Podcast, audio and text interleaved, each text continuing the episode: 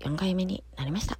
とりあえず大仏建立8月7日金曜日。暑い。ムシムシする。昨日はちょっと遅かったっす。眠いわ。でも起きれたわ。やばいな思ってたけど。昨日はですねあの今ですね「煙突町のプペル」という絵本のキングコング西野さんの書いてる絵本ですね。それの映画がね今年ある予定なんですよ。でそれの歌はねもうもう結構有名なんちゃうかな。あの、えーと、YouTube とかでハリウッドバージョンとかなんかいろんなバージョンがあってね、えー、5万回再生とかなってんのかな。CD とか売ってんのかな？あんま知らんな。まあそれをね中国語版を作ろうというねプロジェクトがあってね。まあそれの元になるやつをねまず歌詞をね考えはった方がいてでそれを昨日レコーディングしてきました。まあ基本になるやつね。最終的にはこうたくさんの人でそれを歌ってる YouTube ができたらいいなっていう感じです。まあ最近ねなかなかねピアノを弾く暇がなくてねあのよくルクアンのねピアノ弾いてたんですけど今閉まってる閉まってるっていうかなんていうの今弾いちゃダメコロナのあれでね、うん、だから、うん、4月ぐらいからかな5月まるまる6月もダメでまだ再開できてないっていう感じで。それまでほんまね仕事帰りにねちょろっと弾いたりしてたんですよ。そう結構夜でもね弾けとったんで。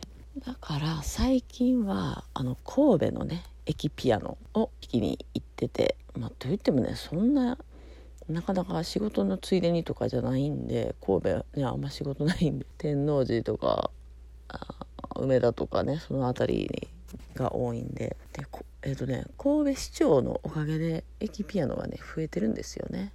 だから何回かね弾きに行っててで昨日はねちょっと練習のために行ったんですよ。その最終的なねレコーディングはね宮古島大阪のね宮古島でする予定やのに、ね、わざわざね神戸までね練習しに行ったんですよ。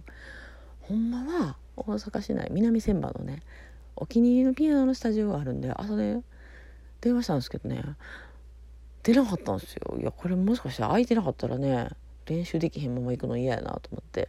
で絶対に弾けるとこって言ったらやっぱり駅ピアノなので、うん、もうとりあえず神戸行こうと。で正宮から一番近いのが多分ですけど、えーと、神戸サウナなんですね。なのでちょっと神戸サウナのピアノを弾いてまあ1時間も弾いてないです。30分も弾けたかな。10分10分ぐらいかな、うん。まあ、それでもまあね全く弾かへんよりはマシやなと思って。でもそこまでね何ていうのあまあ適当に弾けるだけなんでめっちゃ練習してもやっぱ適当さはあるというか 毎回同じようには弾けないんですよね。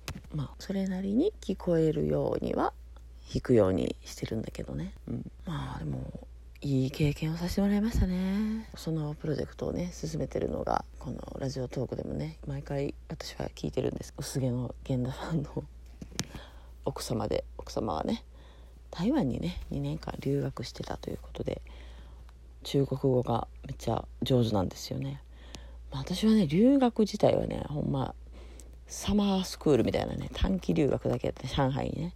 1ヶ月ぐらいやったんでそこまでやっぱ喋れないんですよね。働いとったのは1年ぐらいかな私の場合ね、うん、いやもう何年も前やからねもう忘れてんねんな。でもやっぱ中国語聞いたらあこれはあれやあの意味やあの意味やとかね民天とかシーチェーンとか民天明日シーチェーン時間とかね。うん。まあ単語を拾う感じですね。まあうまいことできてますね、歌詞をうまく日本語の当てたっていう感じですね。歌にしてもね。まあ今後ねどうなるんだろうな。面白そうやな、まあ、今すでに、えーと、バイオリンの人とかねドラムの人とかね関わってるんですよ。だからねすごい豪華なやつ。昨日もすでにねあのクルールさんっていうねもうプロの方が、まあえーと、ピアノと音を合わせてくれたんですよ。でそれにギターも入れてくれてね。もうなんかすでにめっちゃいいのができててね。めっちゃ楽しみです。そんな感じで。わあいつ見れんのかな YouTube で、うん、中国語喋れる人はねどんどん加わっていただきたいなみたいな感じです、うん、勝タカナにはなれへんからピンインが読める人、うん、意味がわかるかどうかはあれでピンインが読める人は、まあ、誰でもそれにね加わってほしいなと。最終的にね、まあ、中国の人とかがね聞いてくれて中国の人が関わってくれてもね面白いよね。まあプペルもね今後中国制覇を狙ってると思うんで西野さんがね。今日は今からお仕事に行くんですけど。まあ夜はね嬉しい予定がまたありましてね。グラコさんにね会えますね。なんかちょっと何て言うあれ飲み会じゃないけど少人数でね会う予定があります。あのキンコン西野さんのボイシーを毎日グラレコにしてる。あの要点をねかいつまんで分かりやすく文字と絵に変えるっていうやつかな。もうめっちゃ好きなんですよね。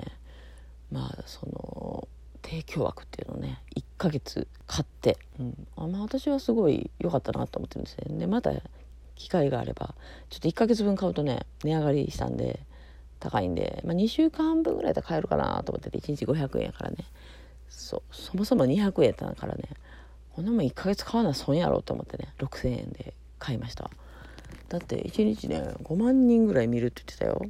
今もしかしたらねもっと増えてるかもしれへんね。またしばらくしたら買おうかなと思ってます。まあそういうわけで今日も聞いてくださってありがとうございました。ではまた。